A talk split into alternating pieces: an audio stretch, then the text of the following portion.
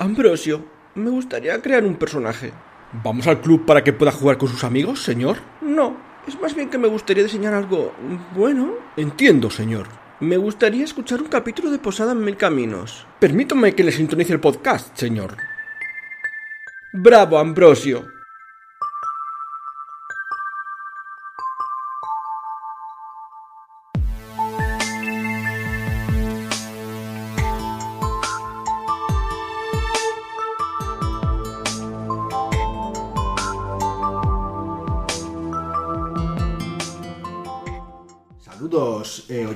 Y saludos parroquianos. Estamos una semana más y aquí en nuestra mesa favorita, en nuestra posada favorita, en Mil Caminos.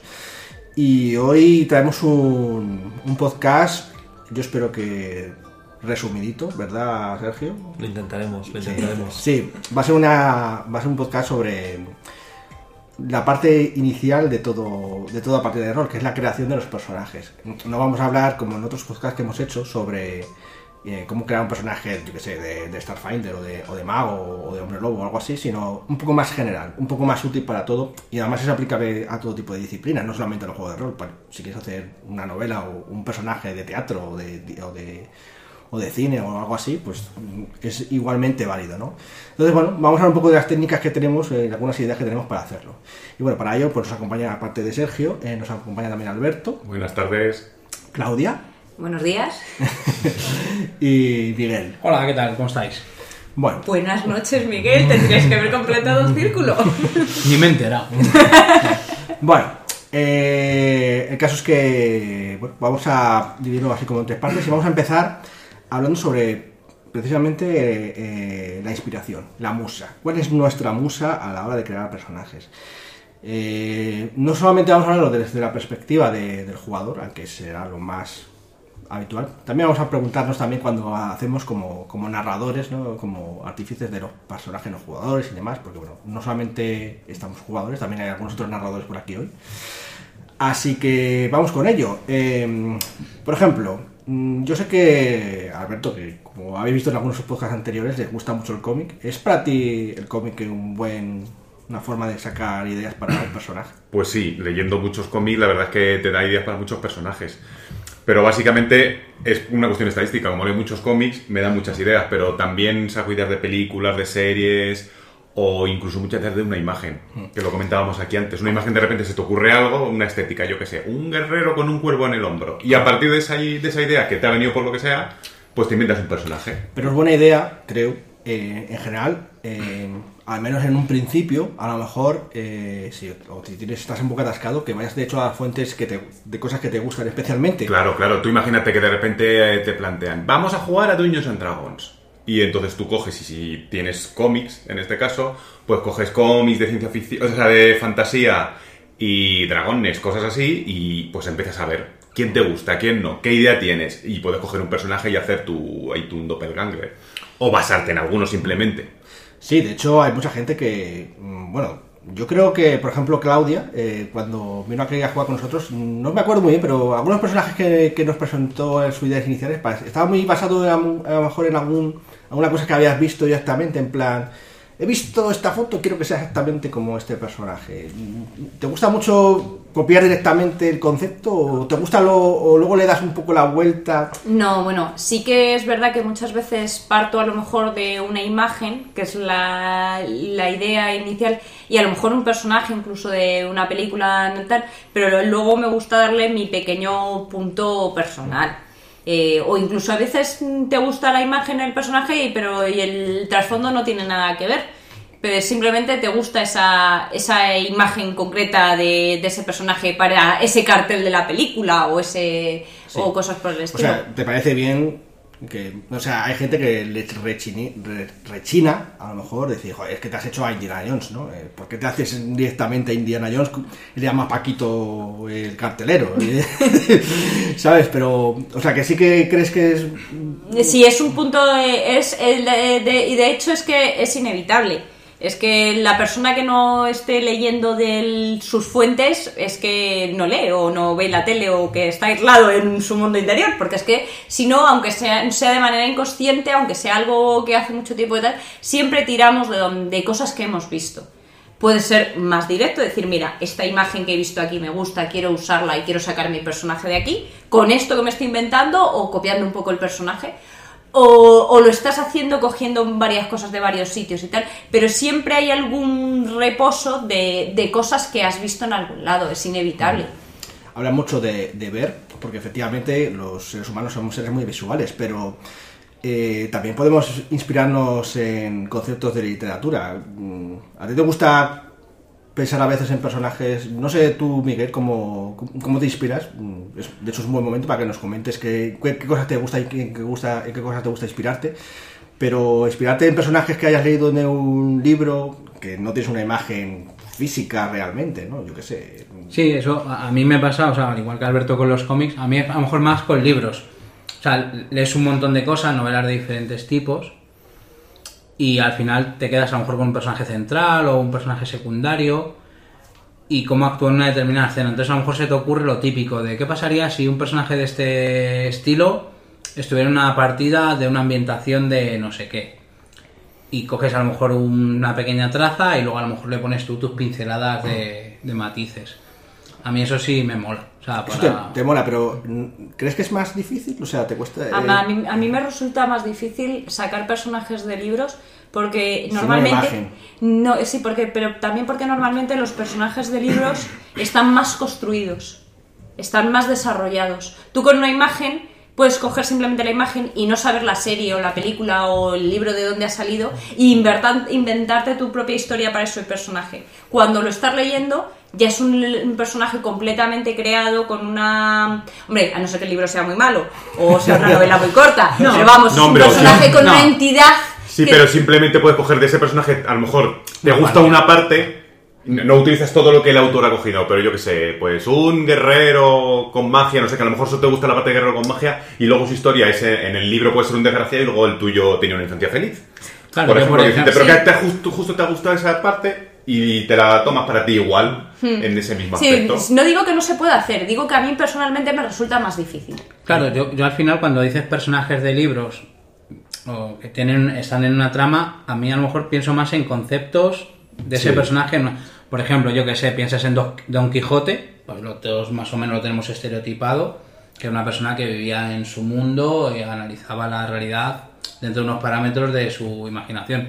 Pues ¿por qué no a lo mejor inventar que sirva, por ejemplo, para un, digamos, una base para un personaje de vampiro, un Malkavian, por ejemplo, que vive en su mundo? Quizá ahí es un poco explorar esa, esa parte. No, no que te hagas a Don Quijote en vampiro. Claro, claro, no explico. coger la idea, eso pues Claro, lo es un es conceptual. una inspiración. Claro, eso es. Es un- una pincelada que tú puedes desarrollar a tu gusto función de la ambientación. Sí, o- tienes una semilla y luego ya vas Eso es, creciendo. semilla sería la Sí, palabra. pero es lo que te refiero que a mí personalmente me resulta más difícil desligar ese personaje de todo lo que lleva por detrás que cuando lo cojo a partir de una imagen Sí, nada también te más. entiendo. Cuando tú ya te has leído el libro, ya tienes eh, todo ese personaje metido en tu cabeza y te es difícil Crear una cosa nueva a partir de algo que está nueva a partir de eso. Eso Prefieres es. un esqueleto y tú rellenarlo. Exactamente. Quería, Eh. quería ahora también comentar, eh, ya un poco para terminar esta parte, eh, pues mm, tengo la sensación cuando ha habido veces que os, os habéis hecho algunos personajes, que los he visto hacer a algunos muchas veces, muchos personajes, y a otros que no están aquí con nosotros ahora mismo. Y a veces he visto cómo han fracasado al crear su personaje, eh, porque no se sentían... mm, Identificados. identifi- no sé si... Yo creo que es porque no se sentían identificados. En plan, como que mm, no se metían. En esto es como cuando vas a ver una película y dices, no me creo ese personaje, no, no me meto en la película, ¿no? O no me meto. o No me un- resulta creíble, o lees no- un- no o- conecto con los- No conecto con mi propio o- O personaje, lees un libro y dices que no, conecto con los personajes, no los entiendo, ¿sabes? Es como que algo así, eso. Entonces, eh, ¿tú crees que eso, cuando creas el personaje, piensas un poco en eso? En tener alguna. Obviamente, cuando yo digo, hablo de tener una conexión con el personaje, no significa que seas como tú, ¿sabes? Sí, no, no, un, sino que- un currante de, Ya, de- sí, de sí, 7 a efectivamente, 8. que vaya de 7 a 8 y que no tenga ningún glamour, no, ya, evidentemente. Eh, puede ocurrir, puede ocurrir. De hecho, a mí concretamente me ha ocurrido cuando he intentado eh, cambiar un poco. Cuando he intentado salirme del tiesto, por decirlo de alguna manera.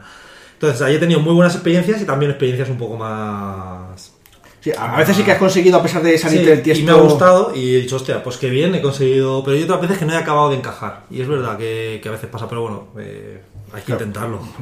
La inspiración, de hecho, o sea, te, te fijas en tus iconos, por eso como he dicho, de los cómics o, o una imagen que te gusta, ¿no? Un, un libro que, que te resulta familiar. O sea que bueno, que... mm, También suelo hacerlo mucho en segundas partidas de un juego. ¿No? Cuando un juego me gusta mucho voy a tiro fijo, por decirlo con manera. Me apetece jugar con, con, Con algo concreto. algo concreto. Pero a lo mejor si ya jugamos otra partida de ese mismo juego, puedo solo improvisar o solo cambiar un poco. Quizá, no sé si a lo mejor eh, Miguel puede comentarme algo. A lo mejor sí que está bien crearse un personaje que dé un poco la vuelta a conceptos que digamos normales. A lo mejor te gusta siempre jugar, yo qué sé, por- un paladín, un paladín, por ejemplo. por ejemplo. Pero si quieres jugar con algo un poco más raro, pero que haya algo des- dentro de ese personaje, aunque sea muy pequeño, algo Sí, que- que- con el que que conectes una- para que, digamos, consigas desligarte. Eso lo Yo- ves. ah, lo que- ahí yo veo do- do- dos partes. O sea, es decir, que te haces un personaje en base a una semilla, como decía Alberto, y más o menos tienes, digamos, una serie de directrices por donde tirar con ese personaje o te lo imaginas de una manera. ¿Qué ocurre? Que hay muchas veces que hay personajes que a ti te pueden molar mucho, pero por el grupo en el que juegas a nivel de otros personajes no pega ni con cola o que la dinámica de la partida, tu personaje de alguna manera no puede explotarse de manera adecuada. Y pasa al revés a veces con un personaje, justo también, que a lo mejor tienes un personaje que no te mola mucho, o no digas, joder, esto nunca me lo he hecho, ¿qué va a pasar? Y de repente, por cómo fluye la partida, fluye el grupo, de repente empieza a molar. A mí eso me ha pasado también, con el Ars, con la, con, con la monja, con la conocéis, con Ana, fue súper divertido Sí, jugar con ella. O sea, empezó como a rodar todo de manera sencilla sin esperar nada de ese personaje. A, a veces los personajes Ah, cobran vida con, con el tiempo. Exacto, ¿eh? Sí, eso es es. como- de hecho, también Alberto te pasó un poco con tu personaje del Dueño Sadrago, que al Sí. principio no No conectabas lo coge bien, claro, porque pero ahí fue un fallo mío en parte, porque entendí que la crónica iba de otro modo y preparé un personaje que iba a ser un poco más social, más de eventos, más de tal, y luego pues estando todo el rato en el campo de que era más de Más aventurero. más aventurero, pues tuve que cuadrarlo después, pero lo bueno que tiene el Duños en ese caso es que vas avanzando de nivel y entre eso y un par de objetos mágicos está pincelado Está ya. pincelado. Bueno, muy bien. Pues nada, vamos a la siguiente parte, si os parece bien. Eh, por supuesto, a la hora de crear un personaje, eh, no solamente en los libros, también en los juegos de rol lo dividimos en varios aspectos, ¿no? Eh, mm, eh, pues, para que cobre vida tiene que tener mm, una serie de, de, temas que, lo completen, no, su, aspecto y, demás. Entonces, en el juego de rol en general, yo lo he dividido en estas eh, cuatro partes. Si Sergio me corrige, pues a lo mejor hay alguna más o alguna menos. Una de ellas es las estadísticas, lo típico es mm, poner los puntitos, que es eso es muy propio, es propio del juego de rol, no tanto de, de li- literatura, aunque también en algunos casos. Eh, el aspecto, me refiero a la descripción física de él, para algunas personas eso es muy importante. Eh, trasfondo y la personalidad. Cuéntanos un poco mm, de qué va cada cosa, así Bueno. rápidamente. Vamos a ver, eh, las estadísticas tiene poco que contar. Básicamente es plasmar eh, la idea de personaje que hayas tenido eh, con las reglas del juego en cuestión, plasmarlo en un papel. Vale, pues con los números e indicando pues dónde eres más fuerte, menos fuerte, en fin. No tiene mucho más. Sí, es como la- el código genético del personaje, ¿no? Sí. Hacer un baremo de la realidad. Sí, es, es intentar eh, poner con números eh, la realidad. Sí, Un poco la realidad de tu personaje. Vale, tenemos eh, personalidad, sí. La personalidad es eh, cómo es tu personaje psicológicamente, qué, cuál es la psicología de, de tu personaje. ¿Cómo actuaría? Cómo ante- actuaría ante, claro, ante las distintas situaciones que la vida, que la partida, el juego le va a ir dando, cómo va a reaccionar él ante, ante esas situaciones, ¿no? Pues si eres muy agresivo, pues te reaccionarás de manera agresiva, o eres muy social, eh, pues bueno, eh, depende de tu personalidad.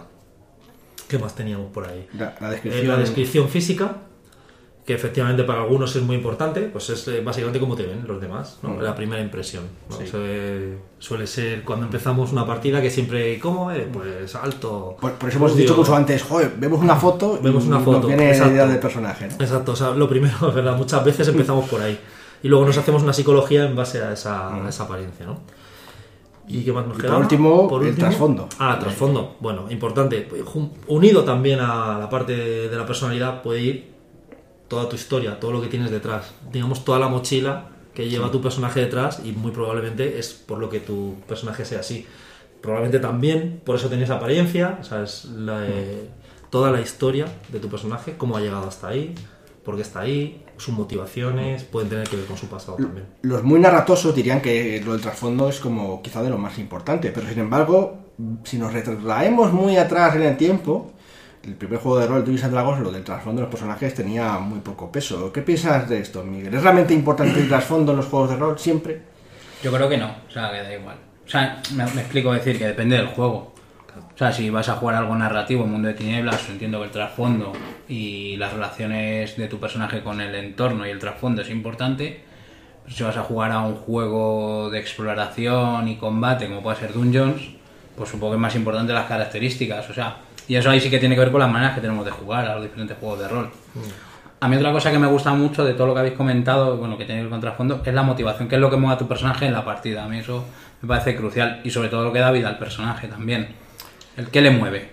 ¿Lo que le mueve estaría dentro de personalidad? ¿O Yo creo que sería, una- sería una para mí parte es una cosa Yo creo, diferente. yo creo que es una cosa diferente, pero que, que tiene que ver, yo creo, ¿no? O sea, lo que te mueve hoy puede tener que ver con la personalidad que tienes, que puede tener que ver con la historia o no. Y de hecho es interesante que lo que le mueve cuando te lo creas, a lo mejor si hay una especie de desarrollo del personaje, ocurre algo en la partida, que de repente esa motivación cambia y a mí es lo que creo que enriquece la... Sí, lo que hace que el personaje sí. esté vivo. El- eh, aquí te, depende un poco también de cómo enfoques la, la partida. de- O sea, el- tú vas a superar retos y ganar puntitos. O quieres jugar el personaje, porque eh, si tú le has dado una personalidad a tu personaje que no cuadre, pues a lo mejor es que ni siquiera se va a pegarse con el dragón, a lo mejor es que sale corriendo para la otra esquina. Y oye, que no te estás llevando los puntitos, ya, pero es que eso es lo que haría mi personaje, es la personalidad que has Sí, sí, sí, desarrollado. claro, sí. El- eso tiene. Es muy- en- o sea que el- también depende de mucho eso del enfoque que quieres, que quieras darle, porque hay muchas veces que a lo mejor, según el. eh, si tú quieres solo jugar a ganar puntitos, la personalidad te da igual porque lo que vas a ir es siempre a pegarte con el bicho. Me, me gusta ese ejemplo que has puesto de, del personaje que a lo mejor sale corriendo para el otro lado cuando tiene por su personalidad o su motivación, pero ahí tiene que ver también con el grupo y la persona que dirige, que es cómo involucra a ese personaje para luchar contra ese, ese, ese reto que a lo mejor de manera normal no lo haría. Imagínate, pues yo que sé, un personaje que tiene que rescatar a un familiar, a su pareja, o una serie de cosas. Que, y a eso mola poner a esos personajes en esas situaciones que Sí, pero lo que, rompen, te- lo que me refiero que si tú no quieres jugar a, a desarrollar el personaje, el- esa tesitura de dar de importar, de pensarte, ¿voy o no voy? ¿Necesito el, el- el- la zanahoria? ¿No necesito la zanahoria? No te la planteas, sino voy a ir siempre porque quiero ganarme los Sí, puntitos de yo ahí dragón. añadiría que sería un poco, como en algún po- otro podcast hemos hablado, un poco la diferencia entre juegos de rol y juegos de mesa. Si tú vas a jugar un juego de rol, yo creo que es importante que le des un trasfondo a Claro. tu personaje, porque Claro. si solo vas a ganar puntos, es casi como jugar a un Catán o a una otra cosa, que al Sí. final te da. Y que no Claro, ser una historia no, conjunta que esté Pero yo creo que al final, efectivamente, un juego de rol es contar una historia. Cada uno cuenta su parte, el narrador es el que lleva la voz cantante, pero al final todo el mundo tiene que contar su parte. Y si tu personaje no tiene un buen trasfondo, aunque sea simple, pero que por lo menos sea algo un poco potente. Y Además, yo creo que también hay otra cosa con el trasfondo relevante de lo que estabais hablando precisamente antes, de conectar o no conectar con el personaje. Sí, si te trabajas el trasfondo, aunque el personaje sea mm, se salga de lo normal, de lo que estás acostumbrado, si te has trabajado el personaje y el trasfondo, le dado de una pesada, como que ya te lo has hecho un poco tuyo y tienes, yo creo que tienes menos riesgo a esa desconexión. Hombre, yo creo que tengo difiero un poco contigo porque a lo mejor el trasfondo lo que te ayuda más bien es a poder eh, pensar en cómo pensaría él porque por su mochila como decía sabes pero no tanto quizá en conectar con él directamente. De hecho quería comentar a Alberto por ejemplo eh, eh, el aspecto ese visual. Es verdad has conocido a la persona que le gusta encantaba la parte de la creación visual del personaje sabes de cómo veste cómo cómo, se- cómo pone su personalidad y eso. ¿por qué crees que es tan importante a lo mejor eso es, es lo que realmente te conecta con el personaje puede Pues ser mira, fíjate, un añadido a lo que habéis cuando habéis descrito antes eh, lo que es las estadísticas y todo eso en la imagen, quiero puntualizar como que la imagen no es algo estático, sino que es algo más dinámico. Con la imagen creo que os referís a un hechicero del siglo XX, que es un señor de unos 40 años rubio y alto, pero tú no ves solo eso, sino que ves qué, qué es capaz de hacer ese hombre. Dentro de, yo creo que dentro de esa imagen está si le ve lanzando una bola de fuego, si es una especie de mentalista que manipula a la gente. Creo que la imagen es dinámica por ese aspecto. Entonces eso es una, es una de, la- de las partes primordiales que cuando tú empiezas a jugar, a crear un personaje, creo que es lo primero que va a pasar por tu cabeza. A mí precisamente cuando hablábamos antes de la imagen, que muchas veces me baso en imágenes, no es una imagen porque una chica me parezca guapa, Sí, una chica con una espada, culo, no sé qué. no. es porque es la pose, el Sí, tal, sí. el algo que esa imagen me está evocando una situación, una personalidad, un, un algo que- del cual Sí, que tirar el un hilo. detalle. Uy, y este detalle me da la sensación de que puede controlar a los osos. Y esto, que te- ya te empiezas ahí a generar tu película. A mí, Eso a mí me pasa mucho con las poses también. Sí. Las poses. Eh, Sí, sí, es la pose, puedes el- el- un personaje que dice, o sea, es una imagen que dice, joder, esto molaría, pero no tiene una pose adecuada para, o no, no te cuadra, no, hay cosas que no. Y sin embargo otras que dices, hostia, como... O porque lleva un colgante, lleva Sí, un también. arma, lleva un no sé qué. Eso en, en técnicas narrativas comentan que mucho- uno de los ejercicios muy chulos que hay para crear personajes es, imagínate, en el día a día tú te fijas en, en alguien de la calle y no has, no has cruzado una palabra de él con esa persona Ya te y, y tú vas poniéndole cosas de, "Jo, pues lleva ese colgante por no sé qué. O le y ves eso- un cuaderno que eso no sé es. qué, la bolsa, Y, y va a ver a- y, y eso enriquece mucho cuando juegas al rol de montar Sí, ese es- contexto es- en torno a algo. Y eso es muy chulo. Sí, pues, pues es eso mismo, Sí, es a lo que yo me ahí, refiero. sí. Pero claro, que ya pues normalmente será un juego de rol, normalmente hay fantasía o ciencia ficción, entonces pues claro, no será un señor que va con una cartera por la calle. Que bueno, en algún juego Bueno, puede ser... puedes meterlo, sí, sí. Yo, aunque quizá iba un poco, cuando me, habéis abierto la, la mente y os recordado un poco eso, eso, es que lo de la imagen sí que es importante, fíjate si es tanto que a la hora de, quizá vendría en la anterior sección, que a veces veo una persona o la hablo con él, no tengo ni idea ni de su vida, ni de nada y tal, pero a veces he creado personajes, personajes no jugadores, en base a personas reales, que yo me he montado la película en base a la imagen que yo he visto de, de esa persona, ¿sabes? En plan, esta persona es así, es mi imagen que circula, a lo mejor no tiene nada que ver esa persona con eso, Sí, pero, sí, sí, pero, pero ya la tienes. Me viene, me viene Ahí, en cartera. para- me viene perfecto, sí, alguna vez lo he hecho. Pero bueno, exacta lo- la conclusión de lo que estábamos hablando, básicamente, el tema de los aspectos y tal. eh, evidentemente, como vas a jugar con ello, las estadísticas importan. Sí. Pero el, el no tener ni siquiera un poquito de trasfondo. Quizá, quizá primero debes pensar un poco en lo que hay detrás, ¿no? En el Sí, cuerpo, sí, y sí. luego... Y luego ya vas acomodando un poquito. Pues a ver, volvemos un poquito. Tú dices, ¿has visto una chica con una espada, no sé qué? Pues ya estás viendo que es un personaje que si va a utilizar esa espada, cuando ya pongas tus características, la harás un poquito más marcial. Pues yo que sé, le pondrás un poquito de fuerza, destreza, lo que sea, lo que reclame el juego, pero... O yo que sé, si de repente eres una especie de chamán, pues dirás, pues toda sabiduría, por ejemplo. Claro. Muy interesante. Bueno, pues luego en las conclusiones diremos alguna cosa más al respecto. Vamos a la última parte.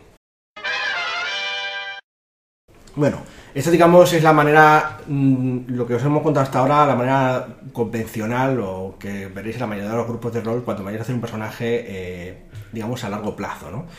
Pero hay otras opciones que se pueden ver en otros, en otros ambientes como jornadas eh, y, bueno, y ideas locas que vamos a enumerar aquí un poco. A ver, por un lado, personajes pregenerados. ¿Qué piensas de esto, Alberto, de los personajes pregenerados? Pues a ver, un personaje pregenerado, tú llegas, por ejemplo, a jugar una partida de la llamada, del rastro de Chulu, por ejemplo, En una jornada donde no hay tiempo para hacer Bueno, eso mejor, mejor me lo pones en una jornada. Pues en una jornada tú te sientas en una mesa. Esto aquí se juega hombre lobo, te sientas hombre lobo y te dan. A ti te ha tocado un cama de Henry Sarrón. Pues es lo que hay. Tú ya lo único que tienes que hacer es meterte en ese personaje. Da igual que lo hayas creado tú o no. Te lees un poco su trasfondo, su. Normalmente te van a dar unas pinceladas de su historia. Y con eso ya, pues te lanzas. Sí, digamos eso, pues cuando no hay tiempo, pues está bien. Obviamente nunca te vas a meter mucho en ese personaje porque ni lo has hecho tú, aunque puedes hacer el esfuerzo, eso está Sí, claro. sí, no, hombre, o a lo mejor que coge uno de que, ay, pues es que justo a mí me gustan mucho las camadas, pues entonces tienes ya la mitad del camino. Sí, y, bueno, y a veces puede ayudar a descubrir cosas que pensabas que no te iban a gustar y Sí. dices, anda, pues este concepto me, me gusta. De hecho, yo a veces sí que he hecho, eh, para partidas a largo plazo, entre comillas, personajes pregenerados, pero pensando en mis jugadores, diciendo, "Mira, es que yo sé que a este le gusta esto, a este le gusta esto, otro y tal, y bueno, es una opción más. Bueno, eh, luego, personajes aleatorios. De eso sabe mucho Sergio, ¿verdad? Me acuerdo de una, así rápidamente, una partida que nunca llegamos a jugar, eh, de Mecton Z. Mecton Z. Es un juego de, de mechas, ¿no? Sí, si mal no recuerdo, la, la ficha te iba- ibas tirando en tablas, te ibas saliendo, bueno, que yo era un show. Yo recuerdo que No es- lo jugamos, Pero pero... incluso color de pelo, de ojos, todo lo tirabas. Sí, lo tirabas todo nos escribimos la ficha y Al era final como- era- salía un manga, o sea, era un poco manga, si mal no Era- recuerdo. sí, sí, era manga, Manga y culebrón. manga. Manga y culebrón, sí. Y salíamos, pues eso, pelos rosas, ojos grandes, ojos. Claro, porque todos, efectivamente, tenemos una imagen de qué personaje queremos hacernos y no. Y no Eh, salía y, sa- nada. y salió lo que salían los dados. que Tirabas en tablas, ¿no? Sí, Entiendo sobre sí. Es- eso era, era- era muy típico de los juegos antiguos, como el Dueños and Dragons, la llamada de Cthulhu, Eh, pero bueno, algunos ya lo llevan a extremo hasta el trasfondo. Porque El- la llamada de Cthulhu y en el Duño, pues no hacías el trasfondo. Pero es que en el Mecton Z te hacías el trasfondo. En Cyberpunk también. Sí, Cyberpunk también. también, sí. Cyberpunk también. Estaba sonando Hombre, que también usaba Tener, tablas. tener No sé la si opción- aleatorias, pero usaba tener la tablas. Sí, sí. opción Sí, no, me parece tan mal, no me parece tan mal eh, de cara a hacer fichas rápidas en un momento dado. Pues se te viene un jugador nuevo, hostia, no me ha pillado sin ficha. pues tiro. Pero hacerlo aleatorio tampoco es que sea muy rápido. ¿eh? Que tardamos, estuvimos Bueno, toda una Claro. tarde haciendo. Y que además te puede salir una cosa que no tenga mucho Hombre, depende de, de la cantidad de tablas. Claro, o sea, en el Mecton Z estás toda la tarde tirando dados, literalmente. Sí, sí. Sobre todo lo que dice Alberto, que pueden salir unas cosas totalmente Yo sé, el contradictorias. mago que es muy fuerte, pero no sabe lanzar No, hechizos. claro, claro. sé. Hay que tener un poco de ojo Que a lo mejor se tablas. con una tirada, tiro y me sale un No, pero, pero ves, eh, yo por ejemplo eso sí que recuerdo haber oído del Cyberpunk que cuando ibas eh, avanzando por una rama ibas eliminando otras, entonces las tiradas no te podían Ahí derivar sería, ahí en... sería más lógico, En el seguramente. Cyberpunk que lo jugué bastante era, tirabas eh, por un lado mm, eh, rasgos eh, físicos y demás, y luego lo que molaba realmente de que era aleatorio era la línea temporal de tu personaje, es decir, si jugabas en un año y tenía tantos años tu personaje, pues a lo mejor de, en 10 años esas tiradas lo que le habían pasado en 10 años, por cada año tirabas un dado, pues lo típico, pues una corporación la había contratado, luego había exterminado su familia, entonces era todo un poco, tenía cierta coherencia, pero decías, yo tenía otra cosa en la cabeza. No, bueno, eso es, el que ya hablaremos de ello algún día, es un reto interpretativo, porque te están dando el personaje, te tienes que meter en el personaje y tienes que llevar el personaje a pesar de que no te cuadre con la idea Sí que lo veo en juegos más antiguos. Este parece Sí, como que hay menos. sí, Ahora no sí. sé si es mi impresión o de, hecho, de hecho, antes ya no solo la- que elegir toda la ficha, pero sí que recuerdo en Dungeons tirar los dados para las características. A lo mejor pillabas un clérigo y no te salía la llamada. la llamada, Sí. la llamada. Sí, sí, sí. No, bueno, y Que- esos son juegos que sigue. Ahora Que sigue muchos de ellos hacer, se sí. sigue pudiendo hacer. Tienes la opción de toma los puntos, repártelos según estas normas, pero hay muchos de ellos donde tú sigues teniendo la opción de coge los cuatro dados de 6 o coge los X dados de tanto y empieza a tirar. En fin, yo voy a terminar con- solamente con una anécdota respecto de esto. Cuando terminó de hacerse la ficha, bueno, no- cuando estaba haciendo la ficha, tiró por sus familiares, tenía como 10, 10, 10 hermanos o algo así, y todos le odiaban. O sea, le odiaban, querían matarlo, no sé qué. Y luego llegó la parte de, eh, de los enemigos y dice: No tienes enemigos. Y ¿para qué? Si ya tengo toda la familia. Eso Pues puede menos mal, ¿no? Menos mal. Bueno, otra opción, eh, esta es menos frecuente, yo al menos solamente, recuerdo ahora mismo, eh, solamente he visto en un juego, que es el rastro de Cthulhu, que es personaje entre todos, que te dan como una serie de, de puntos y entonces cada uno tiene que asumir el rol que le toca porque le viene bien a la historia, un poco en plan, tanto incluso a nivel de estadística, si alguien tiene que ser el que reparte, pues eh, le dan más puntos a lo mejor, pero porque tiene que repartir más y tirar más veces y cosas así, ¿no? Pero es un pool común de puntos. Sí, Vale. Sí, eso, eh, o sea, daban un, eso, puntuación. Te- Luego cada persona, cada jugador elegía su personaje.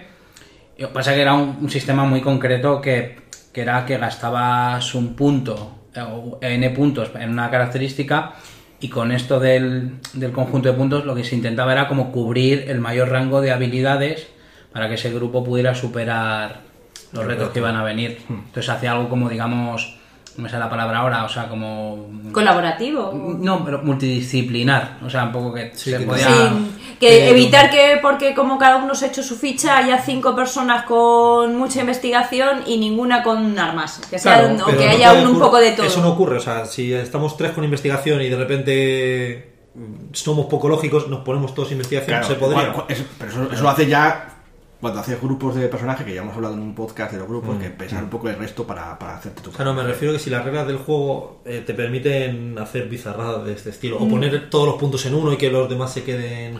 Mm, Hay unos límites, pero sí, te puedes, hay personajes que pueden tener más estadísticas que tu compañero. Vale.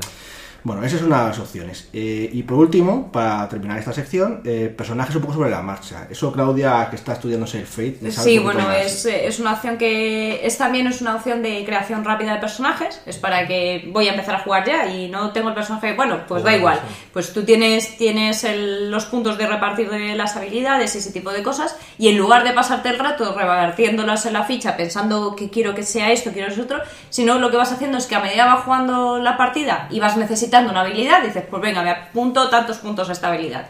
Y luego ya, hasta que te, acaba- te acabas el pool de puntos y se te ha formado la ficha con eso.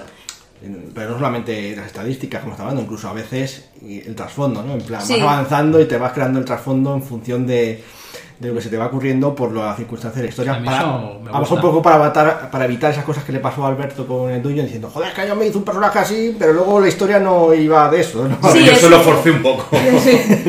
Sí, es un poco esa idea. el- Es decir, que, que digamos, eh, aquí sí que es un tema con la verdad, es que la historia vaya y, el- creando el personaje y el personaje influyendo en la historia. Es esa idea de... Eso lo veo, por ejemplo, en Mundo de Tinieblas con el. Creo que sea- son, es un aspecto. Trasfondos. Sí. Usa un trasfondo que es el de contactos. Pues realmente, lo- en función de cómo tú hagas en la partida, cómo interactúes, pues te podrás poner puntos de, de contactos en la policía, en el gobierno, lo que quieras. Bueno. ahí eso, pues, Lo que, lo que veo es que eso no es rápido.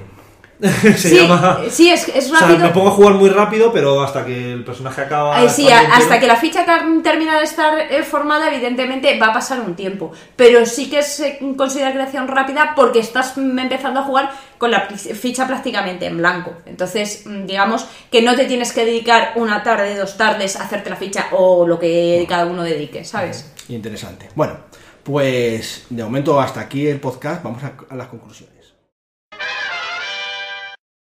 Ahora quiero que me digáis en un minuto, dos como mucho, eh, las conclusiones más que deis a los oyentes, alguna conclusión de, de a la hora de crear un personaje que tener en cuenta, como si hay alguna cosa en particular que queréis decir al final. Alberto.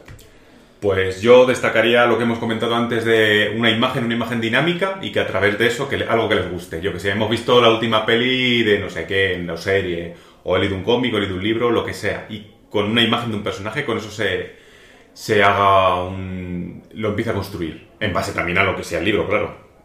No vas a inspirarte en Indiana Jones y estás jugando a, yo que sé, Sí, a, a Cyberpunk. Efectivamente, pues igual no cuadra, pero yo qué sé, de repente vas a jugar a Dungeons and Dragons si te acabas de ver Juego de Tronos y te gusta de Juego de Tronos alguien, no copies a Daenerys o a quien sea, pero, pero coge una idea y desarrollala de ahí, porque además luego ya el propio juego te va a ir habilitando para que tú puedas ir desarrollando tu personaje.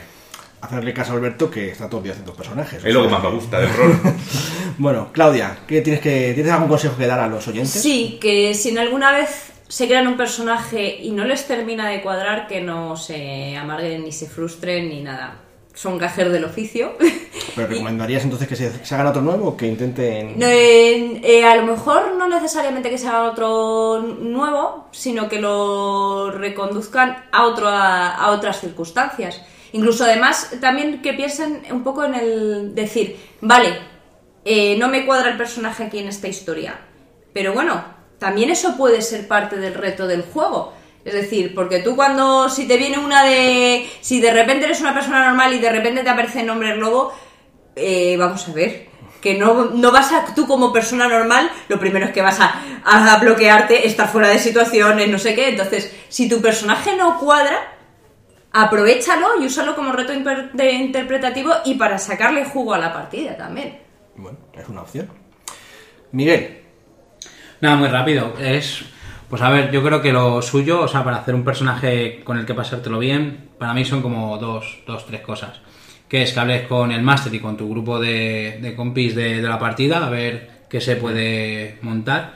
Luego también creo que no todos los personajes valen para todo tipo de juegos, entonces intentar buscar dónde va a encajar mejor tu idea.